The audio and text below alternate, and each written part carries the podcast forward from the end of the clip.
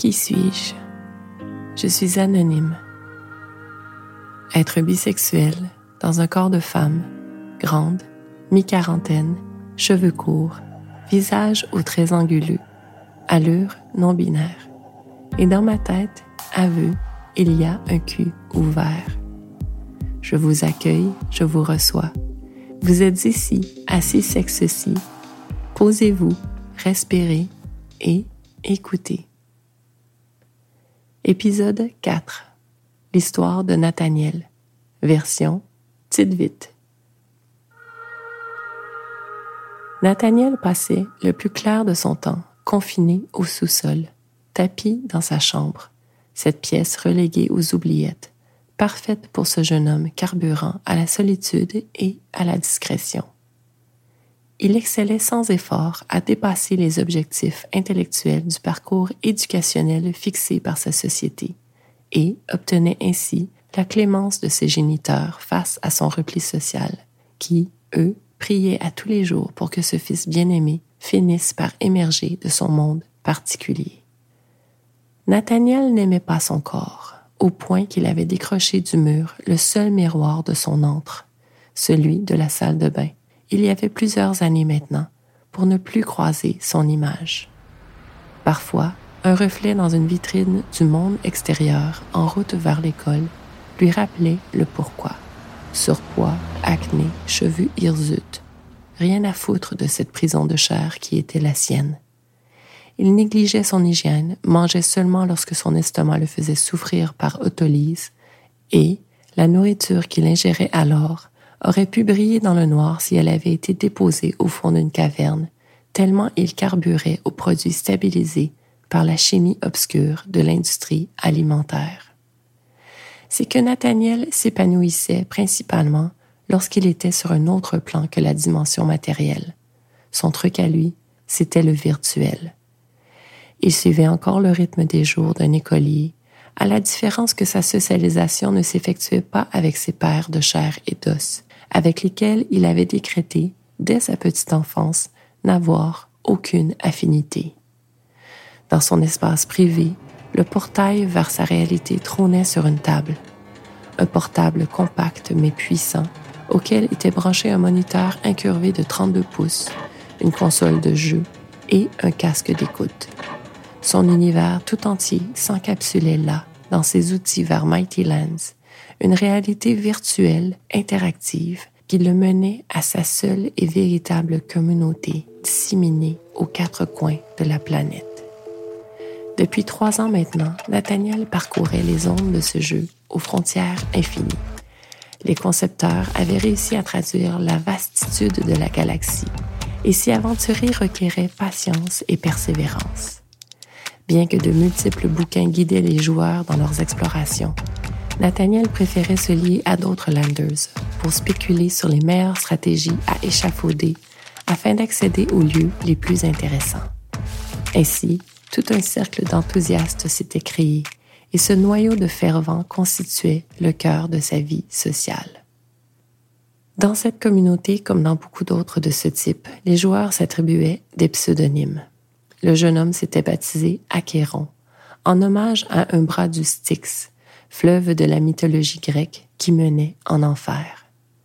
En hébreu, Nathaniel s'interprétait Dieu a donné. Ce pied de nez bien inoffensif à son propre prénom le faisait sourire, sans compter que son prénom réuni à son pseudonyme menait à l'interprétation suivante.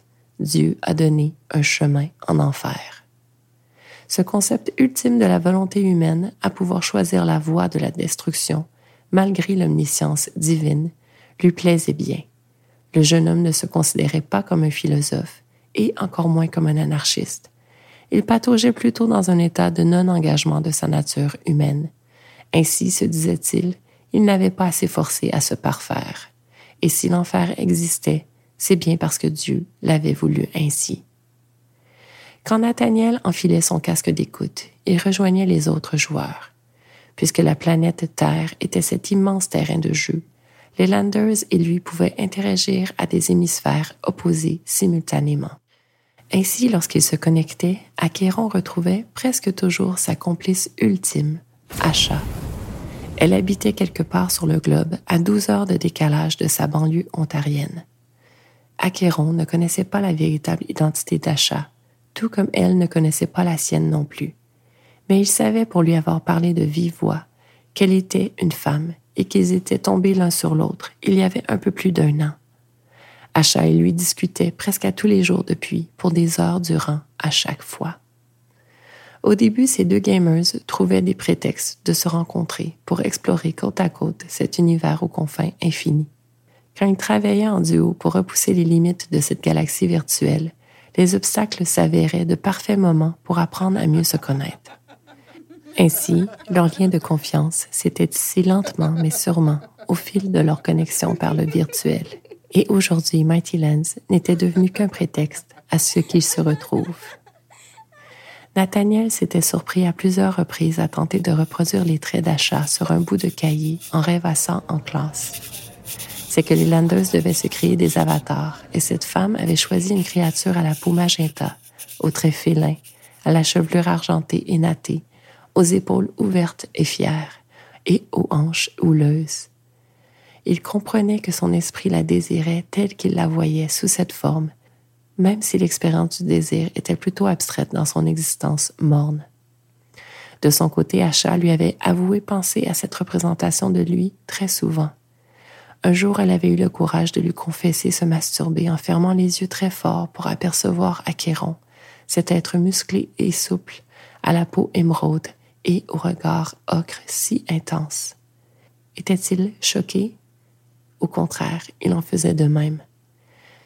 Dès lors, d'un commun accord, les deux Landers avaient décidé de tenter d'explorer leurs désirs mutuels par des avancées technologiques qui leur permettraient de se rapprocher, ne serait-ce que par réalité virtuelle. Ce processus était fait graduellement.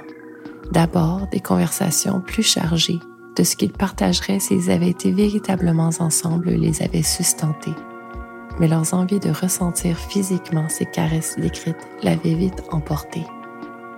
Ensuite, ils avaient découvert un moyen technologique qui leur permettait de transmettre et recevoir certaines de ces caresses. Des capteurs installés sur leur corps réel connectés à des casques, eux liés à une application que l'un et l'autre pouvaient contrôler dans une session d'échange intime à distance. L'effet s'avéra plutôt réussi compte tenu de leur situation mais peu à peu leur soif de proximité avait démontré les limites de ce premier moyen technologique utilisé. Ils s'étaient donc informés sur comment obtenir une parfaite illusion d'un réel rapprochement. Au moyen des mêmes casques et d'une combinaison sensorielle cette fois-ci, ils pouvaient interagir comme leur corps physique le ferait s'ils étaient soudés en ébat.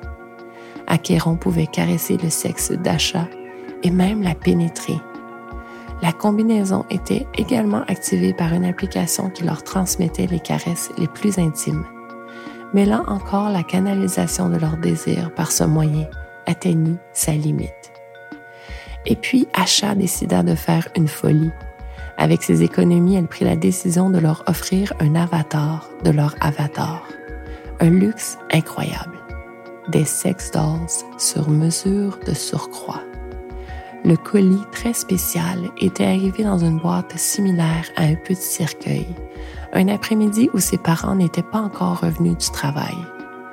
Quand il avait ouvert les panneaux de carton et qu'il avait aperçu cet objet troublant de réalisme, son sexe avait durci douloureusement. Impatient de caresser cette poupée grandeur nature, il s'était d'abord limité à la nettoyer méticuleusement avec un gant humide et un savon doux en s'attardant à chaque millimètre de cette peau magenta, en soulignant ses traits félins, déposant ses lèvres sur cette bouche entr'ouverte, mordillant la pointe hérissée des seins pleins au mamelon pourpre et glissant plusieurs doigts dans ce sexe de la même teinte, égrenant les minutes qui le rapprocheraient de cette femme à l'autre bout de la planète.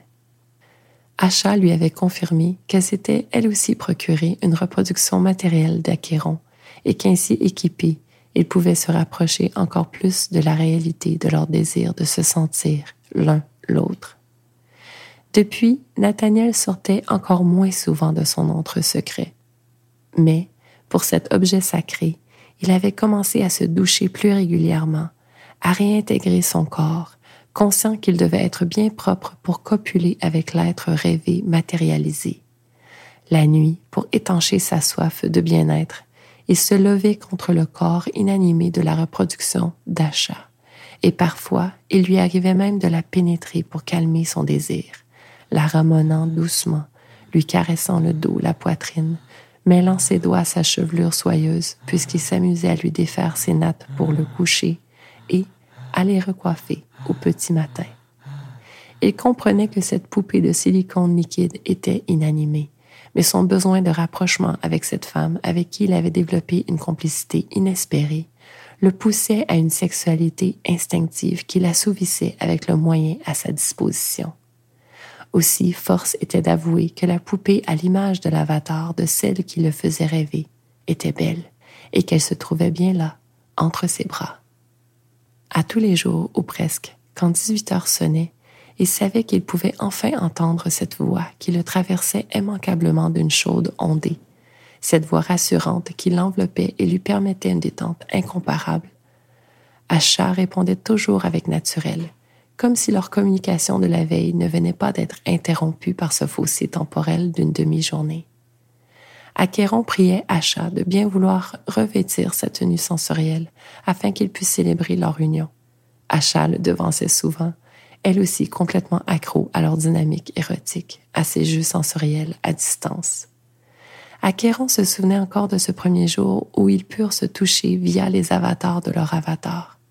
Ce jour-là, planant littéralement d'extase, au coup d'envoi de leur jeu, Nathaniel, qui savait Achat aussi excité que lui pour avoir lu ses messages laissés dans le chat privé de Mighty, avait entrepris de caresser l'avatar d'Achat dès qu'il avait entendu sa voix. Avec l'ardeur qui gonflait un peu plus dans lui à chaque jour qui passait depuis tant de mois, il commença à explorer cet objet fantastique en décrivant, pour faire monter le plaisir des deux protagonistes, ce qu'il voyait, ce qu'il touchait, ce qu'il ressentait. Acha, à son tour, lui caressa la nuque, le visage, la poitrine, les cuisses, les mollets, pour se rendre jusqu'à ses pieds, toujours en lui expliquant ce parcours exploratoire de sa voix mielleuse et sexy. À un moment, elle lui dit à quel point elle était mouillée, excitée à l'idée de sentir sa bite parfaite dans elle. Alors, Acquéron ressentit un resserrement circulaire autour de son sexe bandé durement, puis une motion lente et exquise, de haut en bas, sur sa queue. Tu me chevauches, belle salope? Un oui susurré coquinement lui fit encore plus apprécier cette délicieuse sensation, confirmant que leur jeu virtuel était bien réel. Nathaniel et celle qui s'appelait réellement Tara étaient seuls, ensemble. Acquéron et Acha, unis, malgré qu'ils soient séparés, malgré qu'ils soient étrangers aux deux extrémités de la planète, entremêlés dans une toute autre dimension.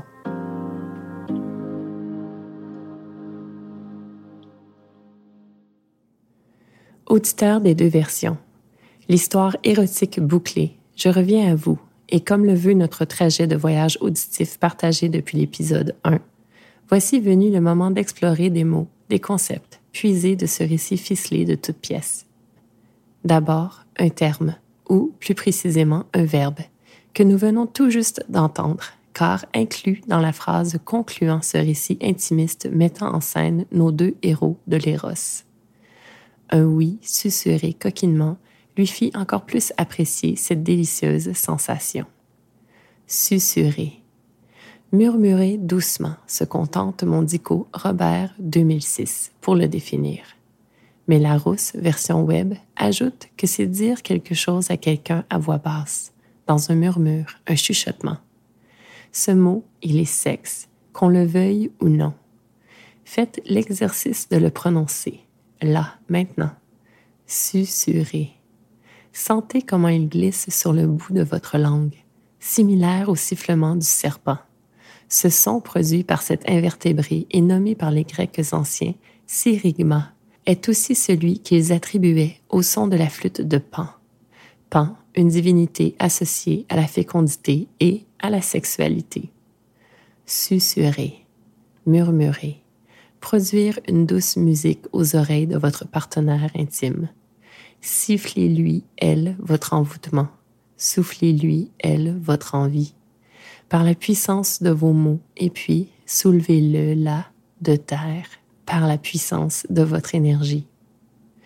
Et puis un concept, celui des sex dolls, aussi appelé love dolls ou fuck dolls. Rien à voir avec les poupées gonflables. Non, non. Je fais plutôt référence à ces poupées grandeur nature, au look terriblement réaliste, fabriquées en silicone liquide ou en TPR pour thermoplastic rubber. À leur sujet donc, ce petit clin d'œil historique amusant. Autour de l'an 2011, un individu a pondu un faux article rapportant comment Hitler avait mandaté Himmler à mettre sur pied une équipe travaillant sur un projet top secret consistant à créer une poupée féminine grandeur nature hyper réaliste qui aurait été multipliée en de nombreux exemplaires avec pour objectif de soulager les besoins sexuels des soldats allemands afin d'endiguer la transmission de la syphilis parmi leurs rangs parce qu'ils fréquentaient des prostituées françaises pour assouvir leur pulsion de vie, eux si près de leur pulsion de mort. Ce canular a, à sa sortie, bluffé plus d'un média qui ont rapporté à leur tour la fausse information pendant un certain temps, avant que d'autres médias ne travaillent à investiguer ce supposé fait plus en profondeur pour finalement le déboulonner. Quoi qu'il en soit, une chose est bien vraie. Un autre genre de poupée, miniature celle-ci, mais destinée aux adultes d'abord, serait bel et bien née en contrée allemande. En effet, la célèbre Barbie fut calquée sur la Built Lily Doll, une poupée destinée aux adultes donc, les hommes principalement, que l'on vendait dans les bars et les kiosques à tabac, entre autres endroits, et que l'on offrait lors de fêtes d'enterrement de vie de garçon par exemple. Ruth Handler cofondatrice de Mattel, et son mari voyagèrent en Europe à la fin des années 50 et se procurèrent en Suisse quelques modèles de cette poupée miniature très populaire, la Built Lily donc, elle-même créée à l'effigie d'un personnage tiré d'une bande dessinée que l'on retrouvait dans un tabloïd quotidien nommé Built. Lily, ce personnage fictif créé par Reinhard Butian en 1952, était une jeune femme blonde et bien roulée, pour ne pas dire sculpturale, utilisant ses attributs physiques pour séduire des hommes riches et obtenir d'eux ce qu'elle voulait argent, bijoux, vêtements, etc. En d'autres mots, une travailleuse du sexe de luxe. Pour vous donner le ton, lorsqu'un policier l'interpelle pour lui dire qu'il est interdit de déambuler en pleine rue en ne portant qu'un maillot deux pièces, elle lui demande Kaline, Lequel des deux morceaux elle devrait donc retirer selon lui? Un rappel. Cette bande dessinée circulait dans les années 50 et était publiée dans un journal imprimé quotidiennement, accessible à Madame et Monsieur tout le monde. Ce personnage modélisé sur une physionomie parfaite et fantasmée est devenu la Built Lily Doll et puis la Barbie. Ceci expliquerait peut-être pourquoi beaucoup de femmes qui furent d'abord des fillettes, à qui l'on offrit au moins une Barbie pendant leur enfance, ont de la difficulté à accepter leur corps tel qu'ils sont, et non comme celui d'une poupée modélisée selon une physionomie parfaite et fantasmée, un peu comme l'est une sex doll.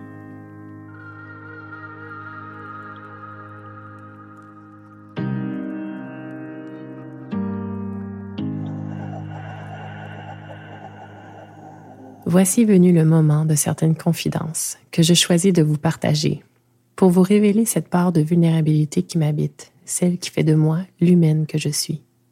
Alors, en lien avec le thème des relations virtuelles, quoi de mieux que de plonger dans le merveilleux monde des applications de rencontres qui permettent à de purs étrangers de rentrer en contact l'un avec l'autre et parfois, et toujours en fait, d'avoir un certain impact sur l'un, sur l'autre, allant du possible minime.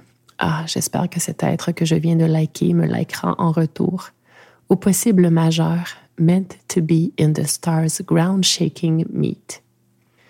Pour faire suite au segment confidence de l'épisode 3, revenons à l'automne 2014, quand je venais tout juste de me séparer du père de mes enfants et qu'une semaine sur deux maintenant, je pouvais vivre l'intimité que je souhaitais expérimenter depuis le début de mes désirs en tant qu'humaine traversée par le désir.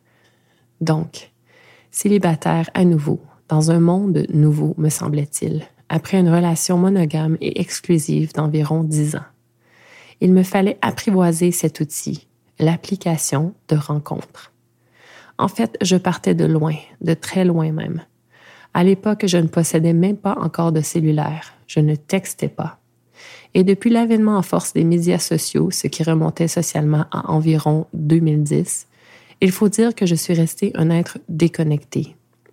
Pour être admise dans l'univers de rencontres virtuelles, Tinder, cette application phare à l'époque qui est encore l'une des principales utilisées à ce jour par les êtres cherchant à faire des rencontres intimes, m'a imposé d'avoir un profil Facebook.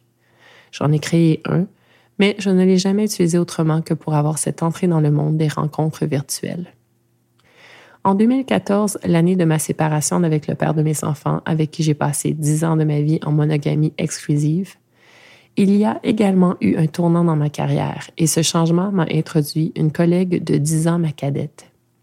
Elle était célibataire et totalement lettrée quant à la navigation dans cet univers de rencontres virtuelles. Parce que nous nous sommes liés d'amitié, elle m'a offert de m'introduire au concept et à sa mise en pratique. Sur le coup, j'ai gentiment décliné son offre, prétextant que je fonctionnerais de façon old school et que j'aborderais les êtres qui me faisaient envie dans la réalité. Cette exploration sur le terrain, je l'ai tentée pendant un mois avant de comprendre que, malgré quelques rencontres intimes intéressantes faites au plan réel, cette ressource virtuelle semblait être tellement pratique et, comment dire, abondante mon ami collègue me racontait ses nouvelles connexions, ses rencarts, ses moments d'intimité, et je me suis prise de curiosité pour ce rythme. J'ai donc créé un profil Tinder. À l'époque, Badoo et Plenty of Fish étaient à peu près les seules autres options, mis à part un site de rencontre pour les adeptes de l'activité physique organisée et réseau contact. Tinder l'emportait haut la main dans le bassin des célibataires de la métropole alors autant mieux plonger dans ces eaux où la concentration de potentiels candidats utilisateurs était la plus élevée. Malgré les conseils de base de mon ami collègue, j'ai commencé en faisant beaucoup d'erreurs. Je restais cet individu né à une autre époque, avec des codes de séduction relationnels plutôt conventionnels. Par exemple, mon premier Tinder. Nous avons chatté pendant une heure environ dans l'espace consacré à la communication écrite à même l'application pour en venir à échanger nos numéros de téléphone. Erreur. Et parler pour un autre trois heures. Erreur. Pour que finalement, ils viennent me rejoindre chez moi. Erreur. Et que malgré que mon attirance physique n'ait pas été totale, nous ayons partagé un moment d'intimité. Erreur. Mais puisque je sais qu'il faut faire des erreurs pour apprendre, je ne m'en suis pas voulu et je n'ai pas tout laissé tomber. Bien au contraire. J'ai relevé mes manches et j'ai pris des notes je deviens mieux comprendre l'outil et l'époque. Et au fur et à mesure d'expériences humaines via les applications de rencontres, heureuses et malheureuses, j'en suis venue à établir un système. Par exemple, quand je navigue sur une application de rencontre, je le fais avec un but, pas pour me désennuyer ni me gratifier. Mon premier but intentionnel m'est survenu en 2015. À l'époque, je voulais me bâtir un roster de partenaires fiables et désinhibés sexuellement. Mais j'étais un peu à l'avance sur ce qui est maintenant devenu une tendance sociale certaine. Alors, j'ai peiné, malgré que oui, il y a eu de foutues belles rencontres au travers des moments plutôt difficiles. Parce que soyons honnêtes, plonger dans l'univers de rencontres virtuelles, c'est s'exposer, se rendre vulnérable, même si l'on reste prudent. Parce qu'il faut trouver cet équilibre, entre la préservation de notre corps et la révélation de ce même corps. Le corps est ce qui pourrait être désigné comme notre essence propre, la vibration et la lumière de notre unicité. Notre identité doit se démarquer, mais nous devons également nous assurer de ne pas nous la faire bousiller. Selon moi, cet univers de rencontres virtuelles, il nous transforme en funambules, avançant sur un fil ténu entre nos désirs et ceux de qui nous rencontrons. Trouver une situation dans laquelle, ça y est, l'équilibre se maintient est chose rare. Surtout parce qu'il faut d'abord le trouver en soi, en comprenant notre valeur propre, nos besoins, nos limites. Mais revenons à ce système que j'ai élaboré pour moi-même et que je partage parfois avec d'autres explorateurs naviguant l'univers de rencontres virtuelles. Du printemps à l'automne 2022, j'ai cherché un amant fabuleux et dominant, rien de moins. Donc, je me suis concentrée sur des candidats nés mâles qui comprenaient ce que j'écrivais sur mon profil.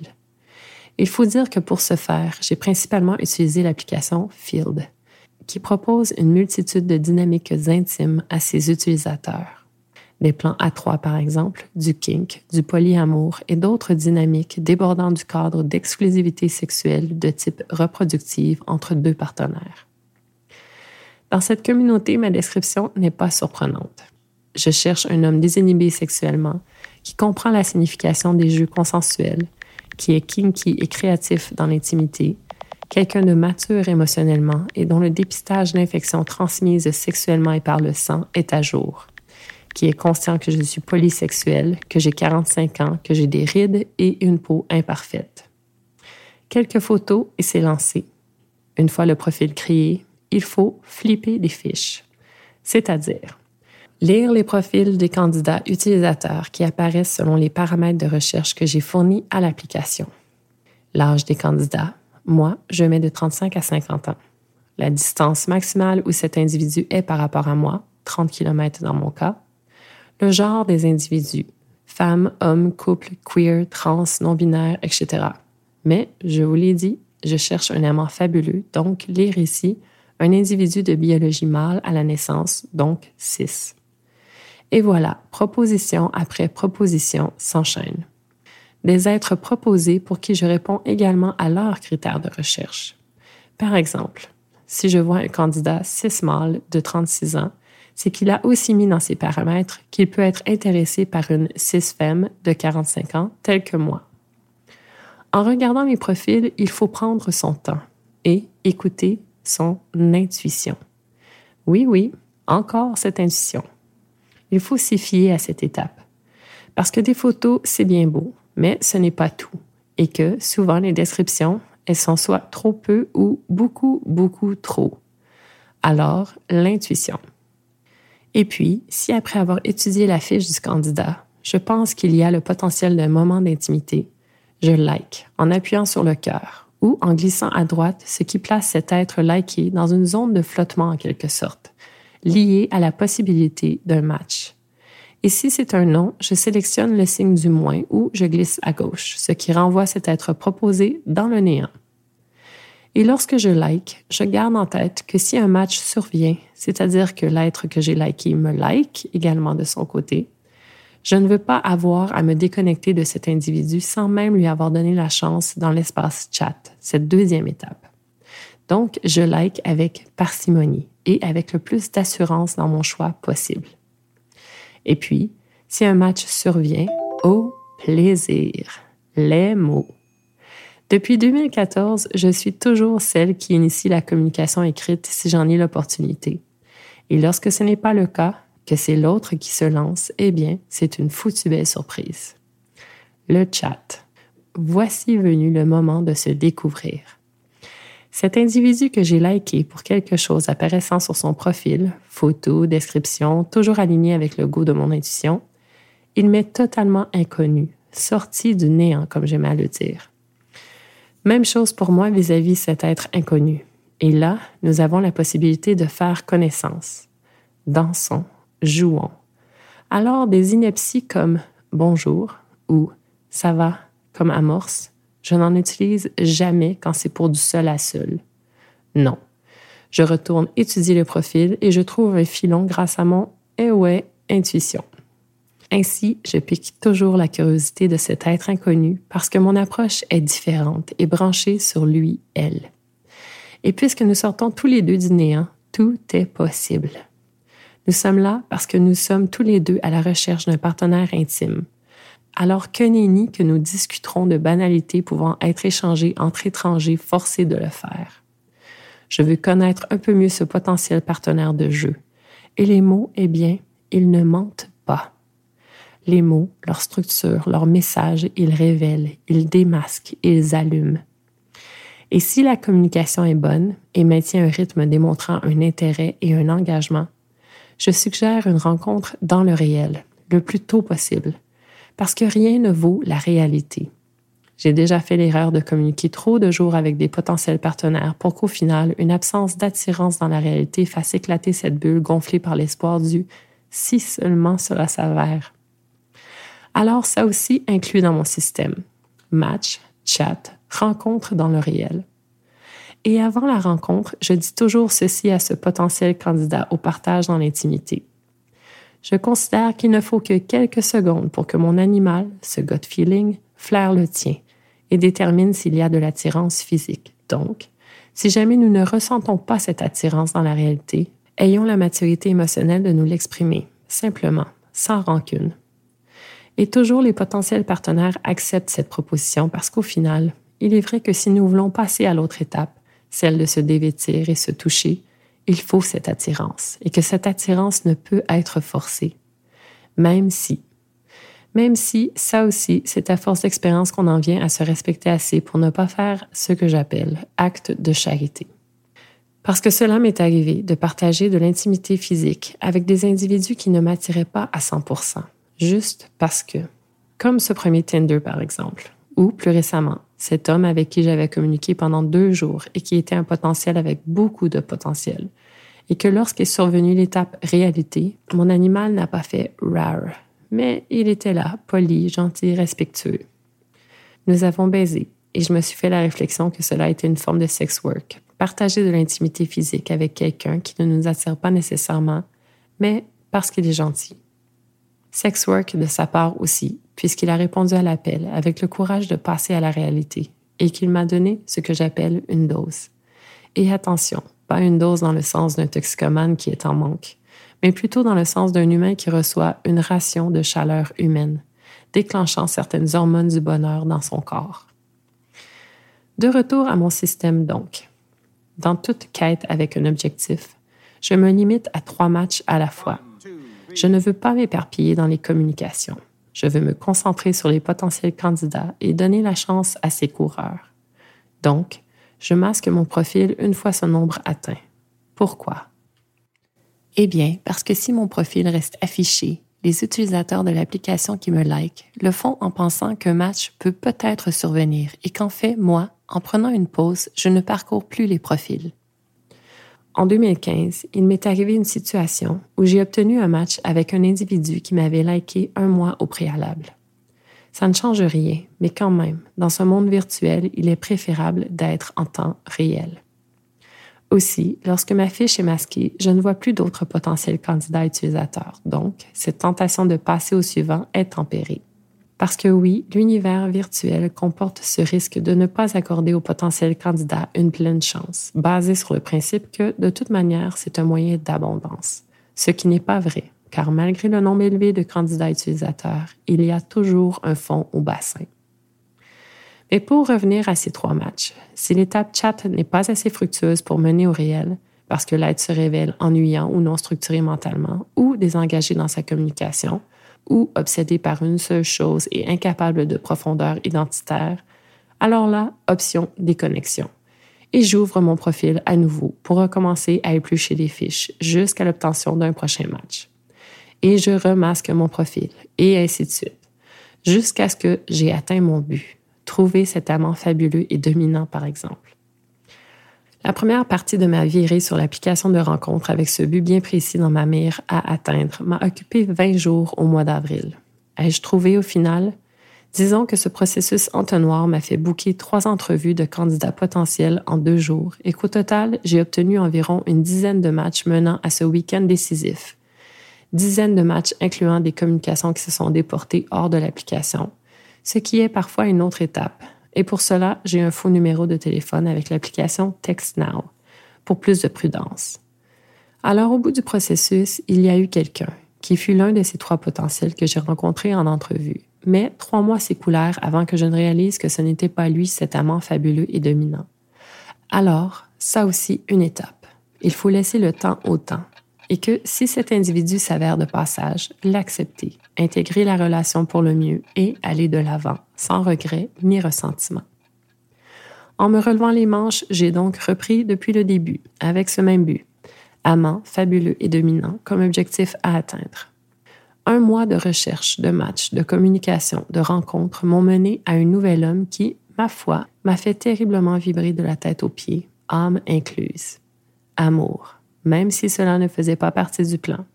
Et puis, notre lien s'est interrompu abruptement. Et j'ai eu à surmonter cette douleur d'avoir trouvé et tout aussitôt perdu cet être de haute compatibilité physique, spirituelle et émotionnelle. Mais revenons à l'histoire de Nathaniel et Tara, à ces rencontres virtuelles avec des individus étrangers, à ce que cela peut ressembler de connecter avec quelqu'un, de connecter avec un étranger. Je vous partagerai deux histoires de match que j'ai obtenues pendant cette virée en avril dernier. Deux hommes, donc. Désignons-les comme jeune homme et man, Jeune homme parce qu'il a 35 ans et que j'en ai 10 de plus que lui. Peu importe. Parce que tout est plutôt clair sur ma fiche, la communication passe rapidement à la dynamique D majuscule, S minuscule pour domination-soumission. Il est dominant et aimerait peut-être explorer son côté sub, sub pour submissive. Dans le vocabulaire de l'univers kink, cette sexualité alternative où les jeux consensuels entre adultes sont explorés par des pratiques BDSM, un acronyme anglophone de quatre lettres pouvant être déconstruit en trois paires bondage, discipline, domination, submission, sadisme, masochisme. Je suis ce que l'on appelle un être switch, donc parfois dominante, parfois soumise, dépendamment de la scène explorée et de mes partenaires. Nous reviendrons sûrement au kink dans un épisode futur. De retour à Jeune homme et moi, match, chat, et nous voilà lancés dans un dix jours pendant lesquels presque à chacun de ces jours, nous trouvons un bloc de deux heures pour sexter solidement, pour nous échauffer en échafaudant des scénarios kink, dans lesquels je suis tantôt dominante, tantôt soumise. Et j'en ferai même une de mes règles face au processus, parce que le timing fait en sorte que nous ne pouvons pas nous rencontrer dans les médias. Un soir, je fais un FaceTime avec jeune homme parce que texter et me caresser devient compliqué et que plutôt que de voir sa belle queue bien dure en photo, j'aimerais la voir pulser en vrai. Nous nous allumons donc live en nous échangeant des saloperies et en nous masturbant de chaque côté de nos écrans. Bref, beaucoup, beaucoup de potentiel. Mais un soir, je lui dis que je me rends dans un play party et lorsqu'il me questionne sur le déroulement de la soirée le lendemain, je lui explique que j'ai été, en quelque sorte, livré en pâture à des hommes désignés par mon dominant. Sur le coup, il est excité. Une nouvelle session sexting naît de ce scénario. Mais le lendemain, plus rien. Ghosté. Et donc, au bout de 12 heures, je lui écris. Je ne sais pas si tu as bloqué mon numéro, mais si tu vois ce message, puis-je au moins te demander de me dire pourquoi?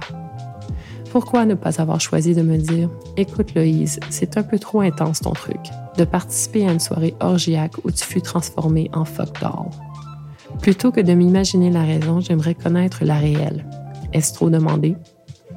Eh bien, croyez-le ou non, il lui fallut 36 heures pour me répondre enfin cette maigre explication. Je découvre que je ne vais pas aussi loin que toi sexuellement et ça me va comme ça.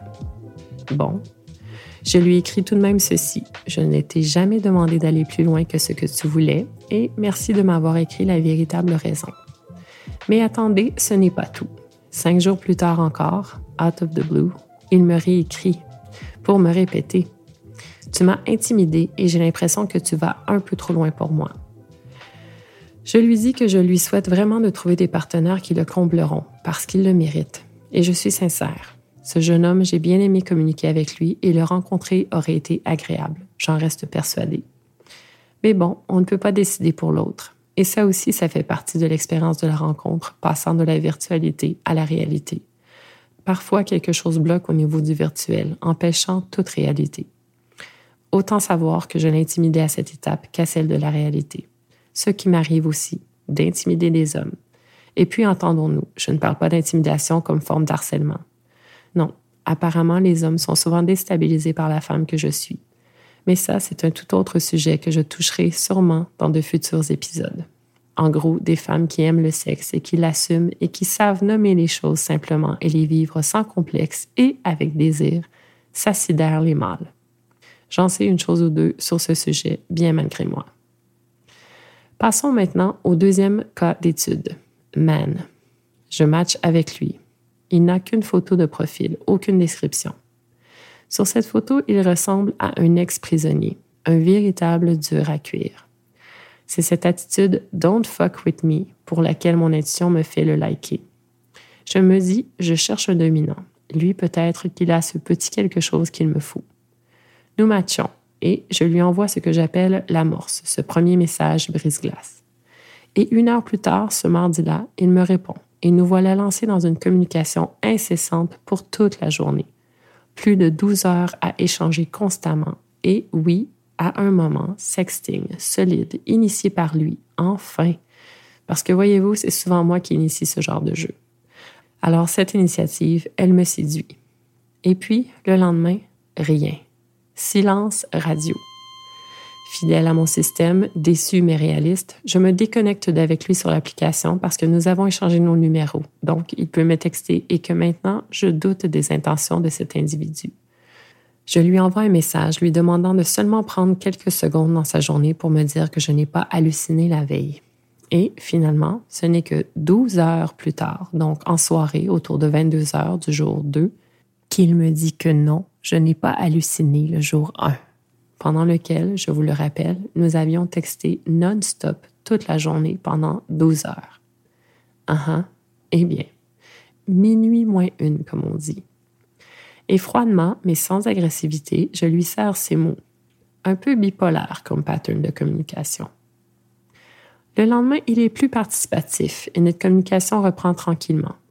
Nous en venons même à établir un moment de rencontre dès le jeudi dimanche à 16 heures sur la piste cyclable près de chez moi. C'est aussi partie du système, une rencontre dans un lieu public à faire une activité non engageante. Pas un repas au restaurant, par exemple, mais plutôt une conversation sur un banc public ou une marche. Notre communication écrite est constante jusqu'à la veille de notre rencontre. Et puis, silence radio le jour venu. Ghosté, là encore. Je dis à Man, qui que tu sois, ce fut un plaisir de communiquer avec toi, bien que ce soit triste que tu ne sois pas bien intentionné quand tu te présentes dans le monde virtuel.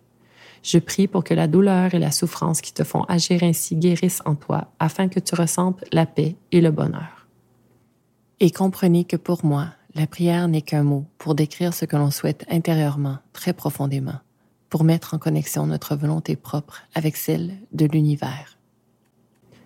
Les écrans, ils font rêver, ce n'est pas mauvais en soi le rêve, mais il faut le dire clairement, dès le départ. Car si l'on ne peut pas offrir le réel à ces individus sortis du néant pour connecter avec nous, pourquoi leur faire miroiter le contraire? Parce que l'on est triste et seul et mal intentionné? Ou peut-être dans un autre ordre, mal intentionné parce que triste et seul et blessé, mais quoi qu'il en soit souffrant, très assurément. Et que parce que l'on souffre, peu importe si l'autre souffre, parce qu'on le fait souffrir, donc, dans ce monde, ce monde virtuel surtout, restez vigilants. La solitude existe et motive les gens à agir, et plus souvent qu'autrement malheureusement, la souffrance complique les rencontres. Très rare cette simplicité à aller vers l'autre avec des intentions bienveillantes. Rare parce qu'il faut apprendre à reconnaître le bonheur pour y arriver. Le reconnaître en soi d'abord. Qui suis-je? Savoir véritablement et honnêtement répondre à cette question avant de me présenter à l'autre. Un must absolu. En d'autres mots, commençons par le commencement.